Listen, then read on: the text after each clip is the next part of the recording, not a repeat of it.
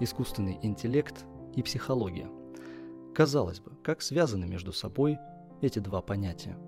Способны ли они взаимодействовать между собой и дополнять друг друга? Мы ответим «да».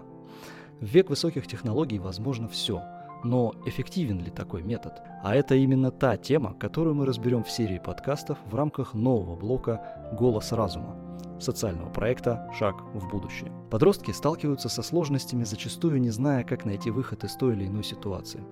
Они боятся сказать о проблеме родителям, умалчивают в учебном заведении, не распространяются и друзьям, пока мысли с бешеной скоростью сжирают молодой разум и душу изнутри, терзая сомнениями и страхами. И ведь проблемы могут быть разными. Недопонимание в семье, травля, мысли о будущем. А способна ли психика молодого человека справиться с этим самостоятельно? А делать в одиночку ничего и не придется, ведь мы, шаг в будущее, рядом и готовы помочь молодежи найти свой светлый путь даже в самом темном и непросветном мраке. Мы будем анализировать, беседовать, изучать, оценивать, учиться, снимать, монтировать и все это для того, чтобы оказать помощь тем, кто в этом нуждается. Ведь вы не одиноки.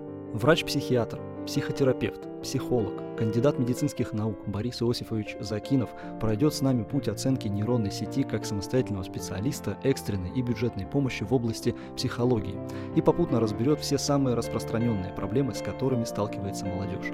Он даст ценные советы, поможет разобраться в себе, натолкнет на правильный путь и научит говорить о своих проблемах.